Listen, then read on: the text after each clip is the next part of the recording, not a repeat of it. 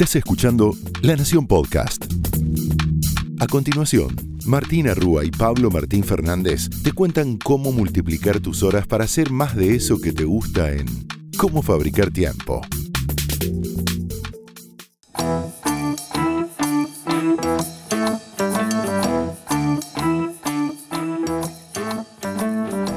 Bienvenidos a Cómo Fabricar Tiempo, donde te prometemos que si invertís estos 20 minutos vas a multiplicar tus horas para hacer más de eso que te gusta. Mi nombre es Pablo.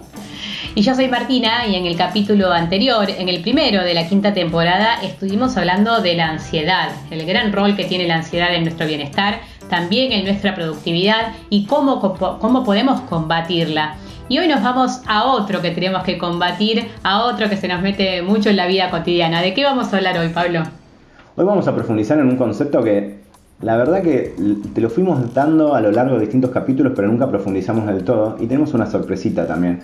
los conceptos son FOMO, que es Fear of Missing Out en inglés, o el miedo a perdernos algo, que ahora te vamos a contar más.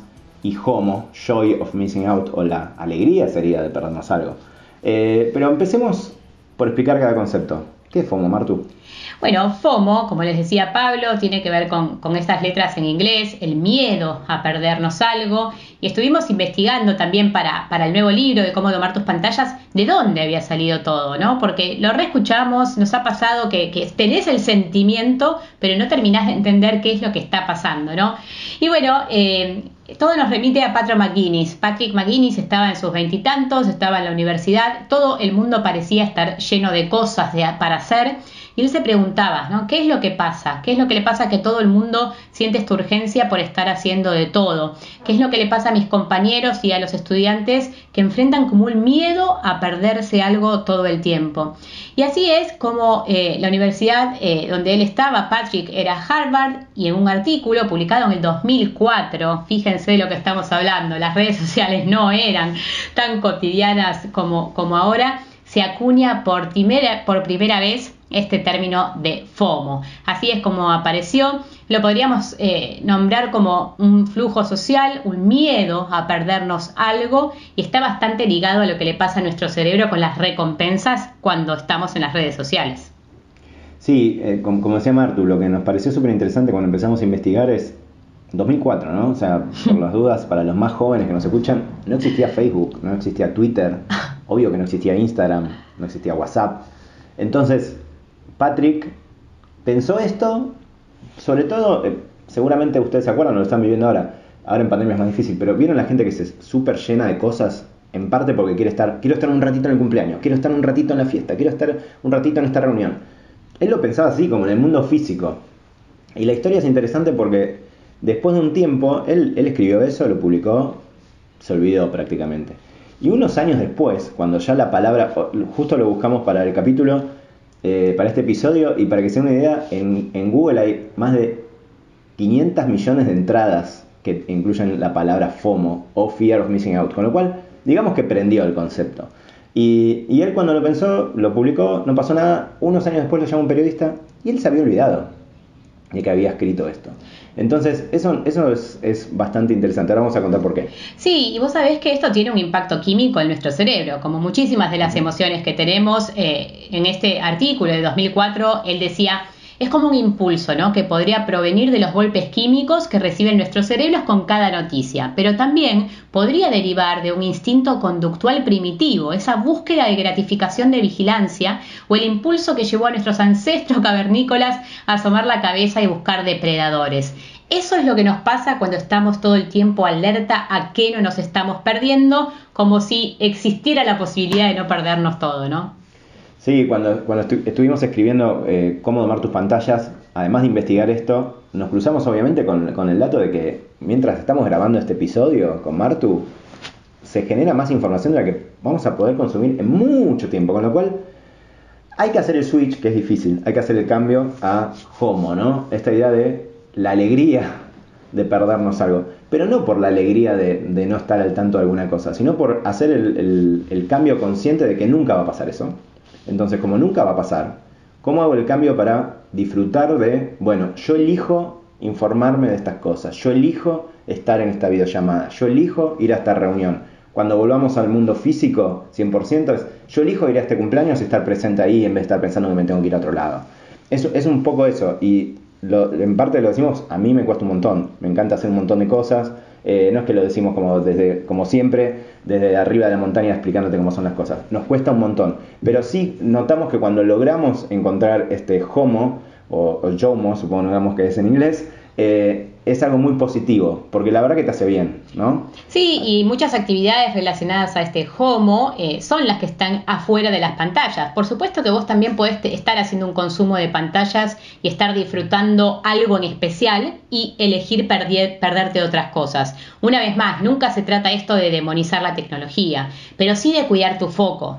Entonces, homo, ¿cómo lo podés hacer? Bueno, podés estar haciendo una cosa a vez en las pantallas y estar perdiéndote todas las otras que decidas o también, Pablo, eh, muchísimas actividades manuales eh, ligadas a escribir, eh, leer, cantar, cocinar, llamar a un amigo, hacer ejercicio, muchas cosas donde vos sentís realmente que podés alcanzar tus metas al final del día y tenés esta sensación de me estoy perdiendo todas estas cosas porque estoy eligiendo hacer otras, ¿no? Y como Pablo decía, no es fácil. Todo el tiempo está ese diablito diciéndote, che, hay más tweets, che, hay más, hay más corazoncitos en Instagram, me parece que alguien te quiere mandar ocho mensajes nuevos de WhatsApp, tenés que abrirlos ya mismo. Entonces, ese, ese diablito va a estar ahí, pero hay técnicas que podemos utilizar para lograr este, esta alegría de perdernos cosas. Sí, ahí hay un autor que nos pareció muy interesante y no conocíamos, que estuvimos investigando, que se llama Sven Brinkman, hmm. es un profesor de psicología danés, que lo que dice es amigarse con la idea de no todo es posible. Es decir, hay, hay, como, un, hay como un concepto en, nuestra sociedad de todo es posible, vos puedes hacer todo. No, no puedes hacer todo. Tenés que enfocarte. Eso no significa que no hagas cosas que te hagan bien. Eh, es justamente en este café con, vos mismo del que hablamos siempre, pensar, bueno, ¿qué quiero priorizar yo en mi día a día? Obviamente no todo lo que quieras priorizar lo vas a lograr, pero sí que no sean que las cosas te las vas topando a medida que avanza el día, sino que elegís. Y lo que dice es que vamos a estar eh, a la altura de nuestras obligaciones de seres humanos si estamos dispuestos a perdernos algo. Escuchen esto porque es muy interesante. Dispuestos a perdernos algo para estar presentes para otras personas específicas. Y esto, dicho de manera más simple, es, bueno, si yo estoy con alguien, estoy con esa persona. Y bueno, sí, me estoy perdiendo otras cosas, pero a esa persona le estoy dando tiempo de calidad. Que también es tiempo de calidad para vos, ojo, porque cuando estamos multitasqueando, que como ustedes saben no existe, lo que estamos haciendo es drenar nuestra energía y llegamos a la noche hechos una piltrafa. En cambio, si estamos dando tiempo de calidad, seguro surgen conversaciones más interesantes, le estás prestando atención a otra persona. Entonces hay algo muy relevante en eso. ¿Vos cómo lo vivís, Martú? Bueno, me cuesta mucho a mí el homo, ¿no? Es, es una, para mí es una batalla diaria. Eh, el hecho de decir cuándo utilizo las redes, cuándo no. Encima, esta profesión donde se mezcla la información y la diversión en, misma, en las mismas plataformas, creo que todavía más difícil es. Pero lo que intento hacer es eh, gestionar esos momentos, por ejemplo, de desconexión eh, pidiendo ayuda, no llevando el celular a una cena, eh, utilizándolo, no sé, cuando hago actividad física solo para sacar una foto y después guardarlo por una hora y media. Eh, entonces me parece que esa es la manera y eligiendo usar las redes en distintos momentos del día dependiendo lo que necesita cada día de mí. Hay días donde puedo ir a las redes y días donde no. Y también sé que me voy a perder muchas cosas, a veces que valgan la pena, pero también he comprobado que la mayoría, Pablo, que me pierdo no valen tanto la pena y esto es algo que me parece, Pablo, que vos estuviste probando bastante estas semanas, ¿no? Eh, el, homo en las redes sociales. ¿Cómo fue esa experiencia? Sí, como, como creo que nos pasa a todos, hay un montón de problemas en la actualidad y, me pareció que, en algunos días puntuales fue muy útil salir. Yo uso mucho Twitter, como casi todo periodista, es muy útil, le debo un montón de cosas y alegrías, pero también la verdad que muchas veces es un, es un garrón. Entonces, directamente salí y como decía Martu recién, no pasa nada, ese es un poco el aprendizaje. Yo estuve actualizado, lo importante del día lo supe. Eh, el minuto a minuto es, como una trampa, no, no, no es necesario que luz, no, no, es necesario. ¿sí? Incluso para gente que, vive de estar informada, ¿no? Eh, yo me siento que sigo súper informado y salí como de ese, de ese cosita chiquitaje de minuto a minuto que la verdad que no pasa nada. Llegás a la noche, ah, mira lo que pasó, listo, pasás a otra cosa. Entonces eso me parece que es que súper, súper útil, pero me pasa lo mismo que decía Martu, hay como un, todo un gran desafío de, de, uh, me pierdo esto. Siempre que perdés una, te perdés algo, te lo perdés. Y por ende hay cosas ahí importantes que no dejas de tener, Marto. Me parece, la, me parece, Pablo, que vale la pena reflexionar, que vos en un tuit lo, vi que lo hiciste, que es esto. Miraste que había pasado durante el día y dijiste, che, me, me perdí esta pelea, me perdí, eh, no sé, que un streamer le dijo no sé qué cosa a un periodista y me perdí la pelea de la tarde en la tele. Reflexionar sobre lo que, comillas, comillas, te perdiste y lo que ganaste. Porque seguramente, Pablo, vos ese día ganaste en foco, avanzaste con tus proyectos y con tus metas, entonces ahí es una herramienta que ustedes pueden utilizar para practicar el FOMO y el HOMO, ver qué perdieron, pero también qué ganaron en el camino. Sí, el HOMO pasa por eso, cuando terminas el día y te das cuenta de que hiciste un montón de cosas, porque como saben hacemos listitas y vamos tachando y te das cuenta que avanzás, ese día hice tres pomodoros que hacía un montón que no hacía, pude tener conversaciones profundas. Está buenísimo. Porque además Twitter te está esperando ahí, no es que se va a ir. O sea, si vos querés después podés hacer un scroll infinito, cosa que no hice. Pero es como decía Martu, te sirve, te sirve y tenés esa alegría de verdad, ¿eh? esa alegría de, ah, mira, yo puedo hacer esto y cuando quiero puedo volver. Y también nos pasa mucho con Martu que nos escriben por Twitter, sobre todo por Twitter, pero también por Instagram, diciéndonos, yo estoy haciendo, cada persona está haciendo como su dieta para cuidarse y disfrutar del perderse algo y enfocarse en lo que le interesa, ¿no? Eso eh, es bastante relevante. Eh, pasamos a la sorpresa, ¿no? Que Vamos. Cuando investigamos esto y, leímos sobre Patrick McGuinness, le escribimos para nuestro libro que tenemos unas entrevistas al, final. Y la sorpresa fue que Patrick nos contestó en español. y en la entrevista que hicimos, habla un español, más curioso aún, porteño. ¿Por qué? Porque Patrick vivió en Buenos Aires. No lo sabíamos, no lo sabíamos. Y, y en un español bastante porteño nos contó que, bueno, toda esa historia que te contamos antes, que él, que él, se encontró de vuelta con la, frasecita FOMO después de un tiempo, justamente se había logrado desconectar tanto que ni se había enterado de, que su creación, entre comillas, había volado. Hoy, hoy es un autor, de hecho está o está por sacar un nuevo libro eh, y alrededor de este concepto, pero también pueden seguirlo en redes sociales. Y a Patrick le preguntamos, ¿no? Porque justamente acuñó este término cuando no existían las redes sociales. ¿Cómo crees que impactó ese cambio? ¿Cómo crees que impactó las redes sociales en este concepto de FOMO? Esto fue lo que nos dijo. Cuando inventé el FOMO es verdad que no existían las redes sociales, pero vivir en el campus de Harvard Business School junto con 1800 otros estudiantes ambiciosos, eso fue como vivir dentro de una mezcla de Facebook, LinkedIn y Instagram. Y lo increíble es que en este momento, a un kilómetro de mi apartamento, estaba el mismo Mark Zuckerberg desarrollando la primera versión de Facebook. Y está claro que las redes sociales son la razón por la cual hoy en día se siente FOMO en todo el mundo y no solo en Boston. Porque las redes sociales lo hace demasiado fácil comparar tu vida con las vidas de los otros. Y lo peor es que muchas veces, o yo diría la mayoría de los casos, lo que ves en el Internet no corresponde con la realidad. Tiene un montón de filtros, está todo filtrado.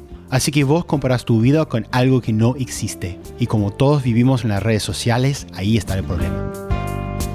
¿Quién mejor que Patrick McGuinness para preguntarle entonces, danos tres consejos para reducir nuestro FOMO y llegar al HOMO? Y así nos dijo. Si querés sobrepasar el FOMO, yo tengo tres consejos. El FOMO está basado en la percepción que algo sea mejor de lo que estás haciendo ahora, pero muchas veces la percepción es la decepción. Así que hay que pensar bien si esta cosa realmente vale la pena. El segundo es que el FOMO está muy vinculado con cuánto tiempo estamos pasando en las redes sociales y en el Internet. Así que ojo, no pases demasiado tiempo en línea. Y por último, podemos controlar el FOMO usando la conciencia plena o meditación, porque las dos nos ayudan a reconectar con la realidad y dejar afuera lo que está pasando en el Internet. Buenísimo. Y también con Patrick hablamos bastante para el libro, con lo cual hay un montón de insight interesante, por ejemplo, de, cómo eh, hace él para aislarse. Eh, recomienda mucho cosas que dijimos también en el episodio anterior, de, armar tu espacio en tu casa, ¿no? Para, para, estar concentrado, con foco. Eso es muy importante. A veces andate a un bar. Eh, incluso si podés agarrar el auto o un colectivo, lo que sea, y andate a un lugar que, que te puedas aislar, que nadie te interrumpa. Entonces es alguien también eh, muy interesante para seguir en este, en este contexto. ¿no? Eh, ojalá les haya sido útil este, este episodio enfocado en FOMO y HOMO. Hemos hablado hoy eh, de FOMO y HOMO y es una herramienta, Pablo. A mí me parece que lo copado de esto no es entenderlo sobre como un, como un concepto. Esta es una herramienta para que te levantes y uses a la mañana. Y apenas te agarre un poquito de ansiedad porque no vas a estar en Instagram toda la mañana o no has contestado todos esos WhatsApp en el instante que te llegaron, reflexionan todo lo que has ganado también haciendo ese foco. Porque al final del día, cuando ves lo que, lo que pudiste hacer, relegando esas falsas urgencias, es la mejor recompensa que se puede tener. Así es, y como sabes, esto fue Cómo Fabricar Tiempo, donde te prometemos que si invertís estos 20 minutos vas a poder multiplicar las horas de tu día.